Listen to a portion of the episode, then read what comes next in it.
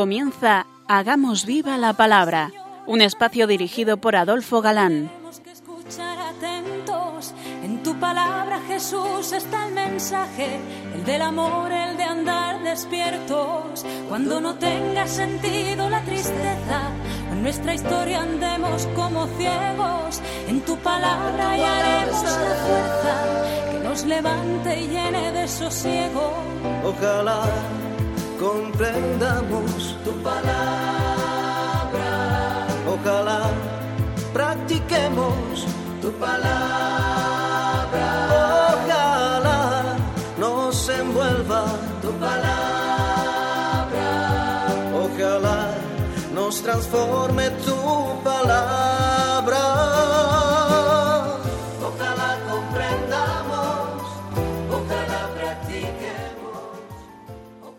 Hola amigos, un día más nos acercamos a la palabra de Dios, que es viva, eficaz y útil para nuestras vidas.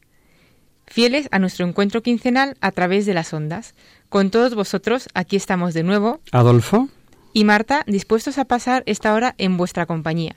Bienvenidos al programa Hagamos viva la palabra.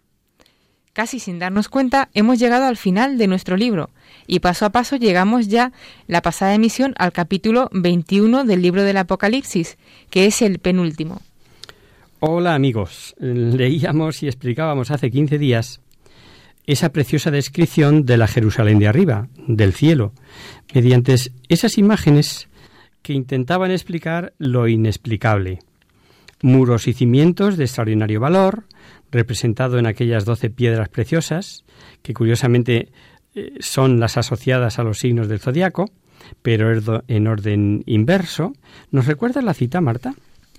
Los cimientos de la muralla estaban adornados con toda clase de piedras preciosas.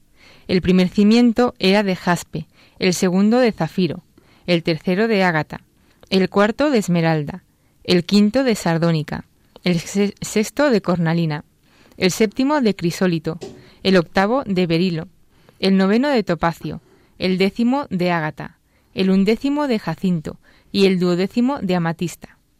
Las doce puertas eran doce perlas y cada puerta estaba hecha con una perla entera.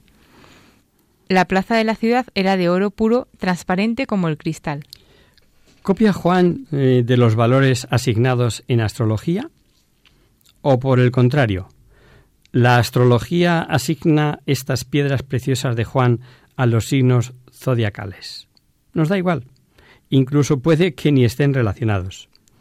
En toda esta profusión de piedras preciosas y de colores, producidos por la claridad que difundía la gloria de Dios, han visto siempre los santos padres la diversidad de los dones de gracia y multiplicidad de las virtudes de los bienaventurados. El alma de todo cristiano que está en gracia, y sobre todo la de los bienaventurados por su perfección, refleja y manifiesta la perfección de la gloria divina. El muro de la ciudad, flanqueado por doce puertas, tres a cada lado, cada una de las puertas era una perla, la literatura rabínica nos habla de perlas con una anchura y una longitud de 30 álamos. No tenemos equivalencia, pero es decir, que son de lo mejor y de lo más grande, que Dios emplearía para construir las puertas de Jerusalén, la de los tiempos mesiánicos. Tales puertas no se cerraban ni de día ni de noche, porque allí no había peligro de enemigos. Sólo podían entrar y salir por ellas los que estaban inscritos en el libro de la vida que tenía el Cordero. La plaza, que debía de estar en medio de la ciudad, era de oro puro, brillante como el cristal hemos oído. Y sobre esta maravillosa y refulgente pavi- pavimentación de la plaza se levanta el trono de Dios. Sabido es que en el siglo I el cristal era considerado como un objeto precioso por ser escasa muy su fabricación. En el tabernáculo construido por Moisés y en el templo de Salomón no entraban sino materiales preciosos. Pero todavía será mucho más la ciudad celeste, construida para manifestar la magnificencia divina para con los elegidos. Comenzamos leyendo donde lo habíamos dejado el último día. Pero no vi santuario alguno en ella, porque el Señor, el Dios Todopoderoso, y el Cordero es su santuario.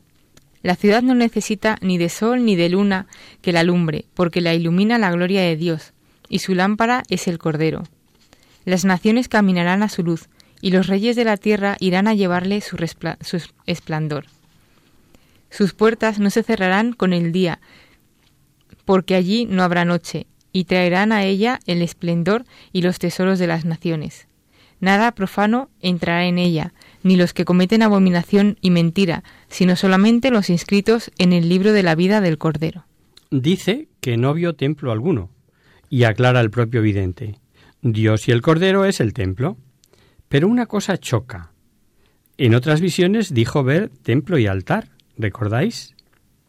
Tenía que expresar diversas realidades, pero al expresar la realidad de la vida gloriosa del cielo, la imagen, en este caso ahora, ya no es apropiada. El templo era el signo de la presencia visible de Dios en la Nueva Jerusalén. Dios y el Cordero estarán presentes y visibles hasta el punto de poder ser vistos cara a cara. Simpatiquísimo el final del capítulo. No es necesaria la luz. Ya había profetizado Isaías. Que ya no sería el sol su lumbrera ni alumbraría la luz de la luna. Yahvé será, dijo, su luz eterna. Pero os decía simpatiquísimo porque al decir que sus puertas no se cierran, no hay necesidad, por cuanto ya no hay enemigos, dice que no se cierran de día y de noche. Pero es que allí, allí no hay noche. Y termina dando la razón del por qué están allí tales ciudadanos, los que están en el libro de la vida del Cordero, o lo que es lo mismo, los que aceptaron al Cordero. Y con esto llegamos al último capítulo de este libro que comenzábamos a desarrollar hace ahora un año. Hemos llegado al capítulo 22 y como siempre comenzamos leyendo. Luego me mostró el río de agua de vida, brillante como el cristal, que brotaba del trono de Dios y del Cordero. En medio de la plaza, a una y otra margen del río, hay árboles de vida, que dan fruto doce veces, una vez cada mes, y sus hojas sirven de medicina para los gentiles. Y no habrá ya maldición alguna. El trono de Dios y del Cordero estarán en la ciudad, y los siervos de Dios le darán culto. Verán su rostro y llevarán su nombre en la frente. Noche ya no habrá, no tienen necesidad de luz de lámpara ni de luz del sol, porque el Señor Dios los alumbrará y reinarán por los siglos de los siglos. El autor sagrado, como vemos, continúa la descripción de la Jerusalén celeste y nos habla de la felicidad de sus habitantes, sirviéndose de las imágenes del agua y del árbol de la vida. El agua, como sabemos, escasea en Palestina. No hay en ella ninguna ciudad por medio de la cual corra un río que alegre, eh, que la alegre, como por ejemplo sucedía en Nínive con el Tigris o en Babilonia con el Éufrates. Ya el versículo primero de este capítulo hay toda una revelación, un trono único, y del que sale un único río de agua vida, de vida. Al ser tres, las divinas personas, un solo Dios, es natural que haya un solo trono, el de la divinidad, y del que sale el río de agua viva, que es el Espíritu Santo que procede del Padre y del Hijo. Y para expresar que allí todo es salud y vida, ve a un lado y al otro árboles que dan fruto constantemente. Fijaros que exagera doce cosechas, doce meses. Los primeros padres fueron puestos en un paraíso. Como sabemos, fallaron y perdimos los dones preternaturales y los sobrenaturales. Juan revela que en el cielo no se pueden perder y lo dice con una frase clarísima, expresiva. Allí no hay maldición. No tiene cabida ni la tentación ni el pecado, y sin él, obviamente, sus consecuencias, la enfermedad, el dolor ni la muerte. De nuevo se habla de la visión beatífica, dice el versículo 4, que verán el rostro de Dios. Y Juan repite varias veces, alguna de distinta forma, estas verdades. No es, no es fácil imaginar eh, todo lo que significa eso de ver el rostro de Dios. Un pobre hombre, filósofo según él, contemporáneo, incapaz ni de acercarse a estas revelaciones, dijo en un congreso malagueño esta genialidad refiriéndose a la vida de la gloria. Eso es la culminación del aburrimiento. Un pensador de algo más categoría, que había pasado ya por toda filosofía y por vida de pecado, y que llegó a ser obispo de Hipona, dijo algo muy distinto. Toda nuestra actividad será un gozoso amén. Son palabras, como sin duda habéis deducido, del gran San Agustín. Y como habrá una actividad, un gozo siempre nuevo, y Dios es infinito, el gozo que de él recibimos supone un gozo constante. Bien lo expresó el exégeta Lagrange. Habrá una saciedad insaciable. A, cualquier, pensador, un tanto lógico, le repugnaría pensar en quietud, si se participa de la naturaleza de Dios, porque Dios es dinámico, es amor, y a poco que se piense, no se puede concebir un amor estático. Advirtamos que este gozo será para cada alma, el gozo mayor que cada cual pueda recibir. Así se lo decíamos hace tiempo a un oyente por correo electrónico. Según el tamaño del recipiente que cada uno acuda, recipiente ensanchado más o menos según haya correspondido al amor de Dios, así será su gozo. Por lo que aun con el gozo máximo que cada uno es capaz de tener, no todos gozaremos en, la misma medida. Y con el versículo 5 parece que debía terminar el libro, porque dice sobre ese gozo inefable, ese ver a Dios cara a cara, esa felicidad sin noches ni días a la luz de la divinidad por los siglos de los siglos. Pero ante tales maravillas, esperanzas, promesas de tanta felicidad, no es extraño que el autor quiera dejar constancia de que lo que el ángel le dijo y que podríamos dividir en los siguientes puntos. Declaraciones de Cristo y de Juan que sirven para atestiguar la autenticidad del libro. Después, añade ciertas advertencias a Cristo sobre el cumplimiento próximo de la profecía del Apocalipsis. Vienen a continuación un llamamiento amoroso del Espíritu del Espíritu Santo a los cristianos, a la humanidad, y una amenaza de Juan contra los falsificadores que termina con la promesa de Jesús de su próxima venida.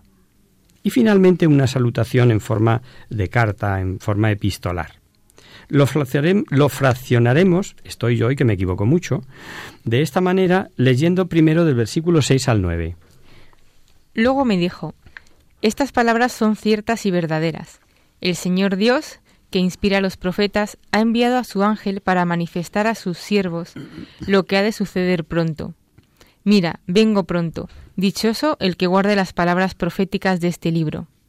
Yo, Juan, fui el que vi y oí esto, y cuando lo vi y, oí, caí a los pies del ángel que me había mostrado todo esto para adorarle.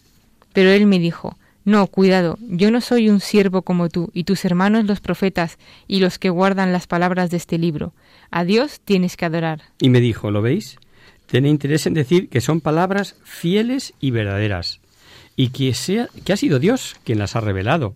Y si dice, como hemos oído, el Señor Dios de los espíritus de los profetas, es que Dios fue revelado por boca de los profetas. Así lo encontramos en el Evangelio de Lucas y últimamente por el propio Hijo, como dice la superconocida cita del comienzo de la carta a los Hebreos. Y para toda aclaración y profundización de la, revelación dejó a su Iglesia. Y les dijo, Id por todo el mundo y proclamad la buena nueva a toda la creación. El que crea y sea bautizado se salvará. El que no crea se condenará mandato específico que conocemos no sólo por esta cita del Evangelio de San Marcos, sino por sus paralelos, eh, tanto en Mateo como en Lucas. Y llegó la sexta de las siete bienaventuranzas que dijimos que tiene este libro de Apocalipsis. Bienaventurados los que oyen, conocen o leen la profecía del libro. ¿Es eso lo que hemos oído? Bienaventurado el que guarda la palabra de la profecía de este libro. Sin comentario. Veréis que la fe, como acto del entendimiento, no basta. También los demonios creen, dijo el primer obispo de Jerusalén, el apóstol Santiago en su carta. Y vuelvo de nuevo como queriendo dar testimonio de cuanto vio y oyó, y otra vez no puede por menos que de caer de hinojos ante el ángel revelador. Y como es algo que se repite y que hemos explicado, sobre todo cuando hablamos del culto de la tría, que sólo se debe a Dios, y que, que hay que dar única y exclusivamente a Dios, el de adoración, seguimos adelante. Y es de advertir que el ángel se dice consiervo de Juan, en cuanto que Juan ha de transmitir el mismo mensaje que recibe del ángel. Vamos a seguir con los versículos siguientes. Y me dijo, no selles las palabras proféticas de este libro, porque el tiempo está cerca. Que el injusto siga cometiendo injusticias y el manchado siga manchándose. Que el justo siga practicando la justicia y el santo siga santificándose. Mira, vengo pronto y traigo mi recompensa conmigo, para pagar a cada uno según su trabajo. Yo soy el Alfa y la Omega, el primero y el último, el principio y el fin. Dichosos los que laven sus vestiduras, así podrán disponer del árbol de la vida y entrarán por las puertas en la ciudad. Fuera los perros, los hechiceros, los impuros, los asesinos, los idólatras, y todo el que ame y practique la mentira. Yo, Jesús, he enviado a mi ángel para daros testimonio de lo referente a las iglesias. Yo soy el retoño y el descendiente de David, el lucero radiante del alba. Vamos a hacer ahora un pequeño descanso y después mm, eh, comentaremos lo que nos acaba de leer Marta, porque particularmente los dos primeros versículos se las traen.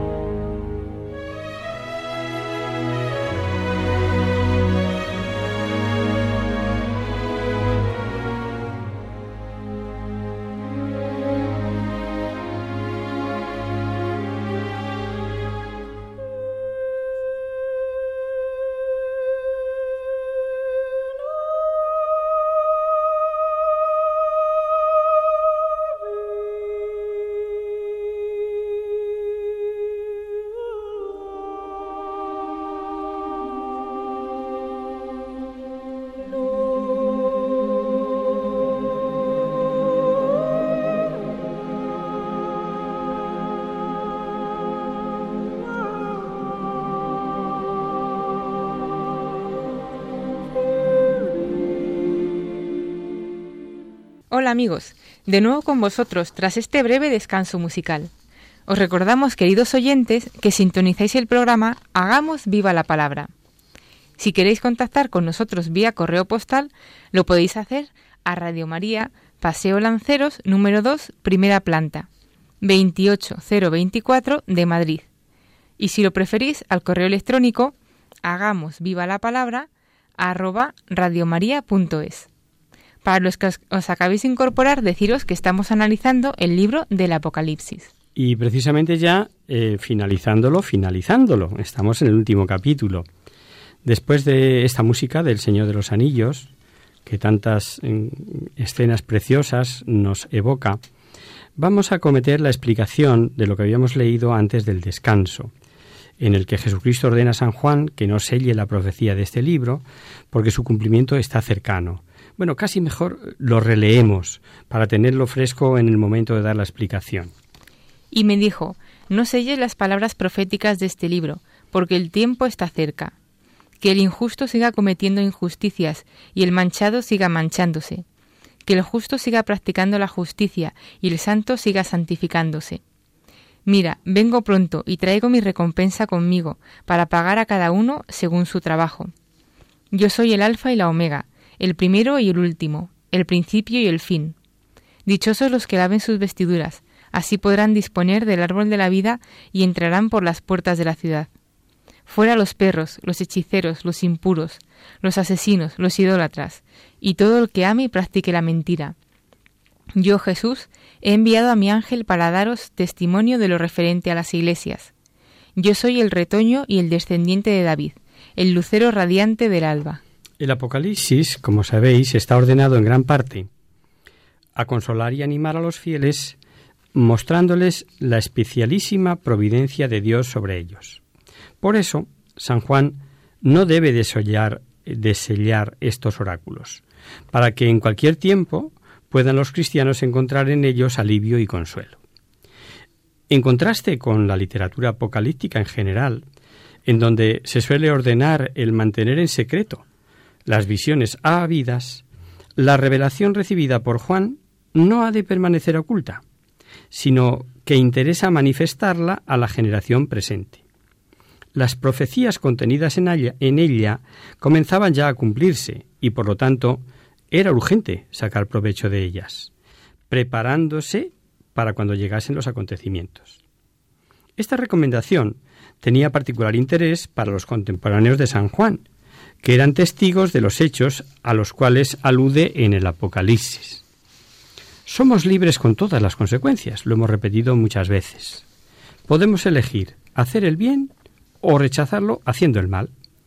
Pero por ese misterio de la providencia divina y la libertad humana, mm, dos realidades que, que no se contraponen y que van a la vez, ocurre que hagan lo que hagan los humanos, usen o no usen de su libertad para el mal, jamás podrán cambiar los planes divinos. Jamás podrán cambiar el plan providencial de Dios. Y por eso el versículo 11 dice injusto siga en sus injusticias, y el torpe en sus torpezas, el justo en su justicia. ¿Y aumenta algo de suma importancia? El santo santifíquese más. Es que el cristiano ha de intentar santificarse cada día más. Es decir, no podemos quedarnos estancados, porque el río de la vida, si no nadas, si no vas contracorriente, retrocedes. Y la vida es un soplo no es extraño que nos diga vengo rápido, vengo presto. Y si nos metemos en la eternidad de Dios, ¿qué dura una vida humana? Y dice que viene para dar a cada uno según sus obras. Ya hablamos de lo que dijo Santiago. Vamos a añadir algo más del mismo apóstol. La fe sin obras es fe muerta. Por eso dice según sus obras. Y repite la expresión otra vez de yo soy el alfa y la omega, el primero y el último, el principio y el fin. Pues fijaros qué demostración de la divinidad de Jesucristo contiene el libro, título de Alfa y Omega, primero y último, atribuido al Padre, y leámoslo igualmente en Apocalipsis. Me dijo también, hecho está, yo soy el Alfa y la Omega, el principio y el fin. Al que tenga sed, yo le daré del manantial del agua de la vida gratis. Esta será la herencia del vencedor. Yo seré Dios para él y él será hijo para mí. Y en cambio, en Apocalipsis 1.18, podéis leer, veréis, que el título es para Jesucristo, lo mismo que dice ahora en este versículo 13 del capítulo 22 que acabamos de escuchar. Alfa y Omega, principio y fin, primero y último, son claramente atributos divinos. Pero como el Padre es Dios y Jesucristo es Dios, es una demostración una vez más como ambos poseen los mismos atributos. Son el único Dios. Y hemos visto, los que estáis al loro, que sé que estáis pendientes, la última bienaventuranza de las siete que encontramos en este libro, y que es una verdadera gozada para los que, bueno, para los que hemos merecido estar entre los condenados y vamos a estar en la Jerusalén celestial gracias a su infinita misericordia. Los que aceptamos ser lavados con la sangre del Cordero y dice Dichosos los que laven sus vestiduras, así podrán disponer del árbol de la vida y entrarán por las puertas en la ciudad. ¿Verdad? Lo hemos escuchado, ¿no? ¿Es o no una gozada? Y fijaros que nos dice si las vestiduras lavadas con la sangre del cordero estaban más o menos manchadas, o con lamparones más o menos asquerosos. Una advertencia sobre el versículo 15 mm, que de entre los echados fuera, por hechiceros, fornicarios, etc., figuran los perros dice Fuera los perros. La palabra perro, para el judío, la usaba como una injuria por impureza en las más bajas acciones. Se usaba para designar prostitución y homosexualidad, los sodomitas que se llama. Por ello encontramos dichos como salarios de perro, por ejemplo en, la, en Deuteronomio, eh, y tampoco entran en el cielo los hechiceros, o sea, los que se dedican a las artes mágicas, muy en boga en Asia Menor en el siglo I, ni los fornicarios, que cometían toda suerte de inmoralidades, ni los homicidas, que derramaban la sangre inocente de los cristianos o de los pobres esclavos, ni de los idólatras, que en lugar de adorar al Dios único y verdadero, daban culto a falsos dioses. Culto que muchas veces incitaba y conducía a la perversión moral. Y la lista termina excluyendo de la Jerusalén celeste a todos los que aman y practican la mentira. Es decir, a todos los que se oponen a la doctrina de Cristo, que es la única verdadera. Cristo, como sabemos, es la misma verdad. Por eso el que practica la mentira se hace amigo de Satanás, que es el padre de la mentira, y no puede tener parte con Jesucristo, fuente de la verdad, la verdad misma, el libro empezaba, recordad, Revelación de Jesucristo. Y termina. Yo, Jesús, envié a un ángel a testificar. Como recordando, sus caracteres de verdadero Mesías dice ser linaje de David, estrella de la mañana. Estrella que anuncia el despuntar de un día eterno. Y después de escribir San Juan este libro, dirá en su Evangelio que Jesús es la luz verdadera que viene a este mundo a iluminar a todo hombre. Pues sabéis, si no lo sabéis os lo recuerdo, el Apocalipsis se escribió antes que su Evangelio, que es su última obra, cuando estaba muy mayorcito. Vamos a terminar leyendo el versículo 17 al final. El espíritu y la esposa dicen, ven, y el que escucha debe decir, ven, que venga el que tiene sed, y el que quiera que beba gratuitamente del agua de la vida. Yo advierto a todos los que escuchan las palabras proféticas de este libro, si alguien pretende agregarles algo, Dios descargará sobre él las plagas descritas en este libro. Y al que se atreva a quitar alguna palabra de este libro profético, Dios le quitará su parte del árbol de la vida y de la ciudad santa, que se describen en este libro. El que garantiza estas cosas afirma, sí, volveré pronto. Amén. Ven, Señor Jesús. Que la gracia del Señor Jesús permanezca con todos. Amén. El Espíritu Santo que habita en la Iglesia y que en el corazón de los fieles, eh, como dice Pablo a los romanos, ora con gemidos inefables, dirige a Jesús la súplica del Padre nuestro, venga a nosotros tu reino. Y así repite el versículo 17, que vale la pena leerlo de nuevo. El espíritu y la esposa dicen, ven, y el que escucha debe decir, ven, que venga el que tiene sed, y el que quiera que beba gratuitamente del agua de la vida. ¿Volvemos a que solo se condenan los que quieren? claramente dice, ven, y el que quiera, o sea, se ofrece a todos, a todos los que libremente quieran. Y ahí todas las revelaciones, unas más claras, otras más escondidas, una para todos los tiempos, otra para tiempos marcados por Dios. En nombre de Dios, el vidente de Patmos prohíbe severamente a los fieles añadir u omitir algo de las profecías del Apocalipsis. Al que se atreviere a añadir algo, Dios añadirá sobre él, nos ha dicho, las placas escritas en este libro. La gravedad del castigo nos demuestra que el autor sagrado considera el mensaje del Apocalipsis como algo muy importante, importantísimo, para la salvación de todos los hombres. Por eso quiere tomar precauciones contra los posibles falsificadores o correctores de ese libro. Tales recomendaciones y culminaciones encaminadas a proteger la integridad del libro sagrado no son nuevas, pues ya las encontramos en otros libros de la Biblia. San Juan se inspira aquí en las recomendaciones que suelen poner los escritores al final de sus obras, rogando a los que copian que sean diligentes y corrijan con cuidado. La razón profunda de esta inmutabilidad del Apocalipsis se ha de buscar en la convicción que tenía Juan de su origen divino, que es que no es palabra mía, que es que es palabra de Dios. Cuando habla de profecías, evidentemente ya lo hemos explicado otras veces, no de cosas solo que están por venir, sino de hablar en nombre de Dios, de proferir en nombre de Dios.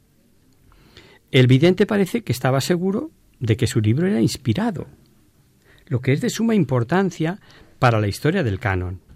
Y precisamente por tratarse de una obra inspirada por el Espíritu Santo, amenaza, lo hemos oído, con la ira de Dios al que se atreva a añadir o quitar algo. El que tal hiciere, dice, no tendrá parte en el árbol de la vida, ni será contado entre los ciudadanos de los ciudadanos de la Jerusalén celeste, ni estará escrito en el libro de la vida. Expresiones todas, como veis, que indican la exclusión de la bienaventuranza eterna. Los falsificadores del mensaje, podríamos decirlo así de, en una palabra sencillo, los, los que falsifican el mensaje de Cristo no irán al cielo.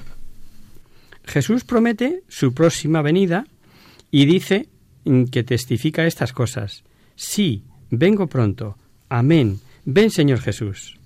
Y de nuevo vuelve a hablar Jesucristo, el que testifica estas cosas, promete su próxima venida. Sí, vengo pronto. Es la séptima vez que repite la frase Vengo pronto. Y como tal, constituye el sello definitivo con el cual se rubrica la esperanza ansiosa de los cristianos perseguidos. No olvidemos los destinatarios inmediatos del libro. San Juan, en nombre suyo y de toda la Iglesia, implora con gran fe y expresa su ardiente deseo de que la venida del Señor se ejecute cuanto antes. Amén. Ven, Señor Jesús. El amén constituye un acto de fe en las promesas de Cristo y al mismo tiempo expresa el ansia de que se cumpla lo antes posible. La expresión Ven, Señor Jesús es la contestación a la llamada de la Iglesia que grita Ven, Jesús, que en el original arameo es Marata. Maranhata. Debería ser una plegaria corriente, seguro, entre los primeros cristianos. Y San Pablo la conserva en su original cuando escribe la carta a los Corintios. Para los que sois curiosos y os gusta constatar las, las citas, está en la primera de los Corintios, capítulo 16, versículo 22. Y como sabemos, se sigue usando en la liturgia. Termina como solían terminar las cartas cristianas. La gracia de nuestro Señor Jesucristo sea con todos. Amén. El Apocalipsis comienza y termina en forma de carta, pues en realidad es una especie de epístola enviada a las iglesias del Asia Menor. La gracia que desea a sus lectores implica todos los favores divinos que dimanan de Cristo y que ayudan a conseguir la vida eterna. San Juan muestra en este saludo final su caridad, no sólo para con los fieles de Asia, sino también para con todos los cristianos. Dice la tradición que a eso se reducía su discurso y su vida, cuando era muy ancianito. Amaos, hijitos míos, amaos. Y aquí con esto terminamos de comentar el libro del Apocalipsis. Hacemos ahora una breve pausa musical.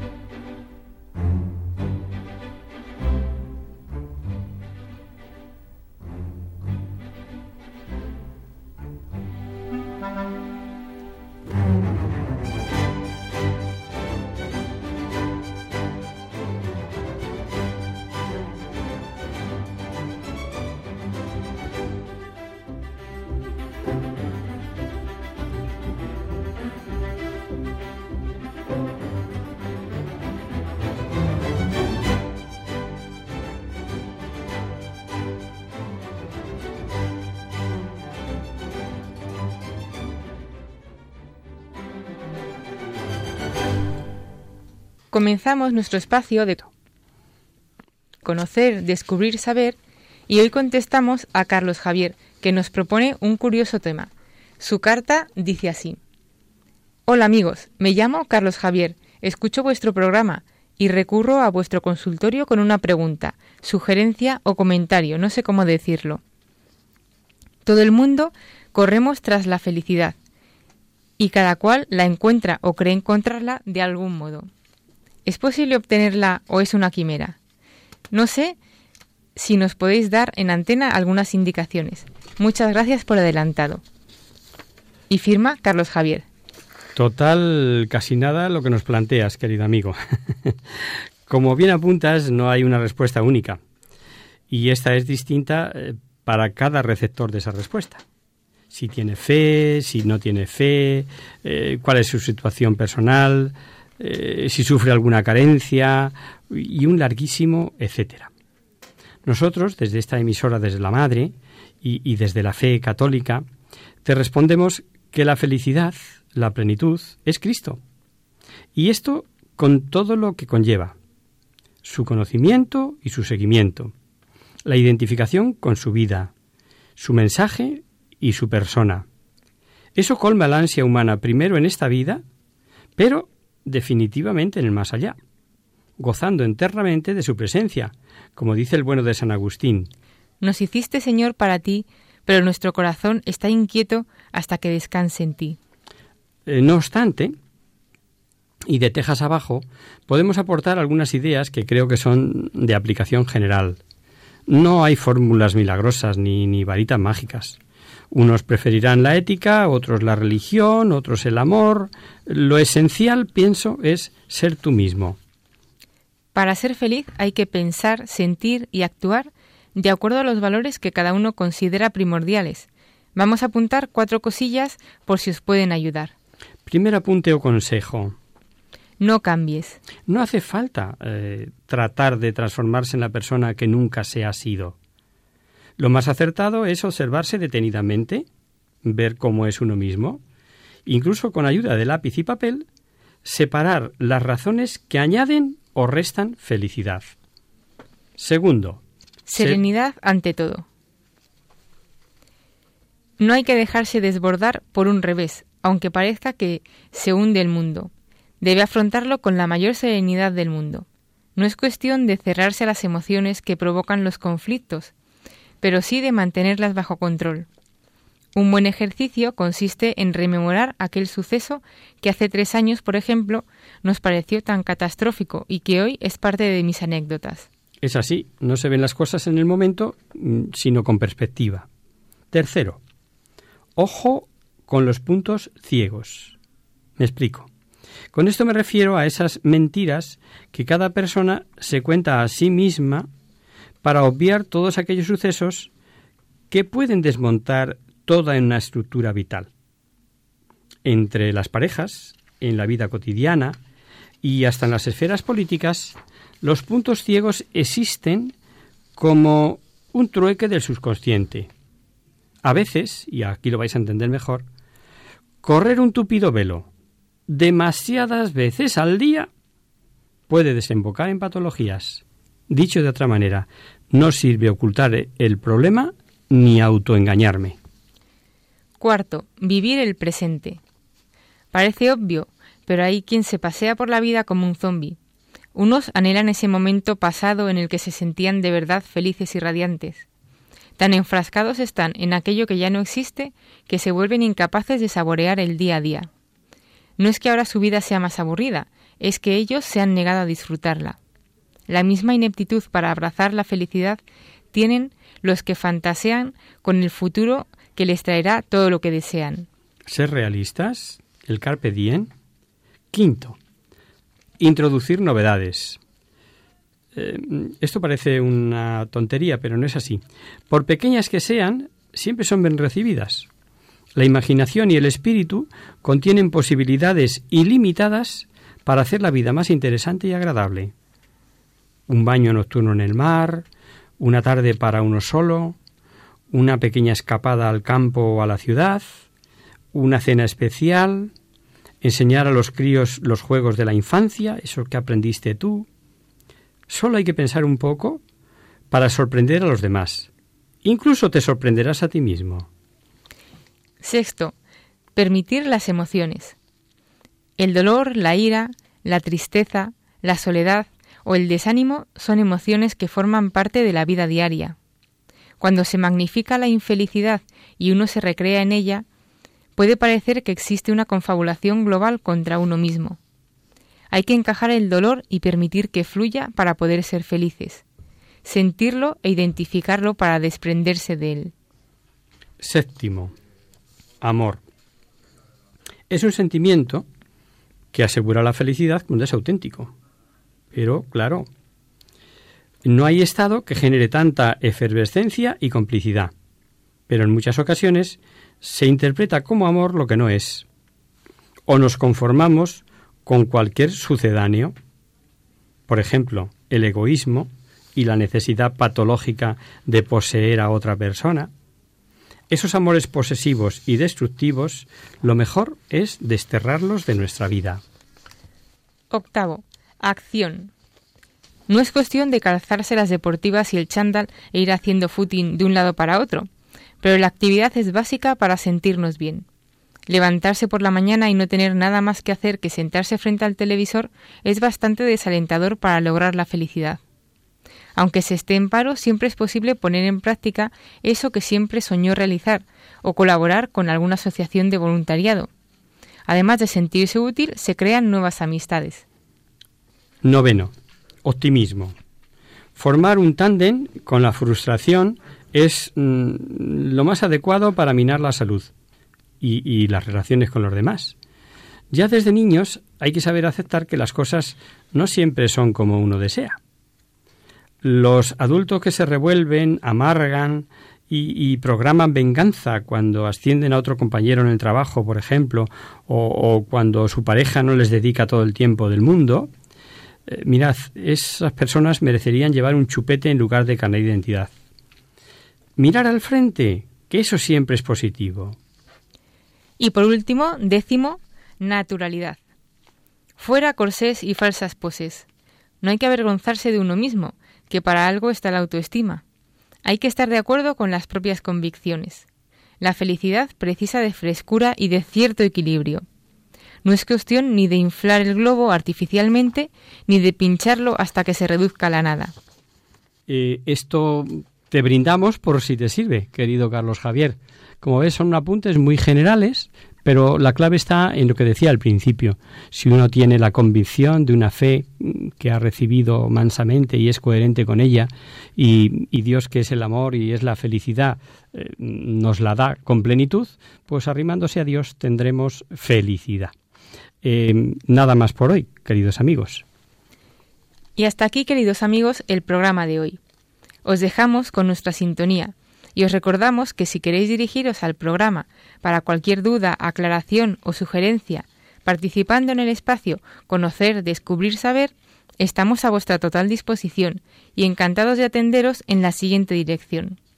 Radio María, Paseo Lanceros, número 2, primera planta, 28024 de Madrid. O bien, si lo preferís, al correo electrónico hagamos viva la palabra arroba radiomaria.es. El miércoles, como sabéis, está el programa del Padre Jesús Silva que alterna con nosotros. Tus palabras, Señor, son espíritu y vida.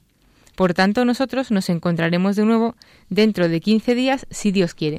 Y con un programa nuevo, nuevo en contenido, pero sin dejar el libro sagrado, la Biblia. Y después de tres años consecutivos mm, en la radio de Nuevo Testamento, primero fue Hechos, luego mm, Cartas de San Pablo, pues nos ha parecido, y ahora Apocalipsis, claro, nos ha parecido oportuno acometer el Antiguo, el Antiguo Testamento, y confiamos en que sea de vuestro agrado. Vamos a ver la historia de la salvación a través de los libros históricos del Antiguo Testamento, a grandes pinceladas, pero veréis la cantidad de doctrina, la cantidad de luz que arroja el Antiguo Testamento. Hasta el próximo día, amigos. Hasta el próximo día.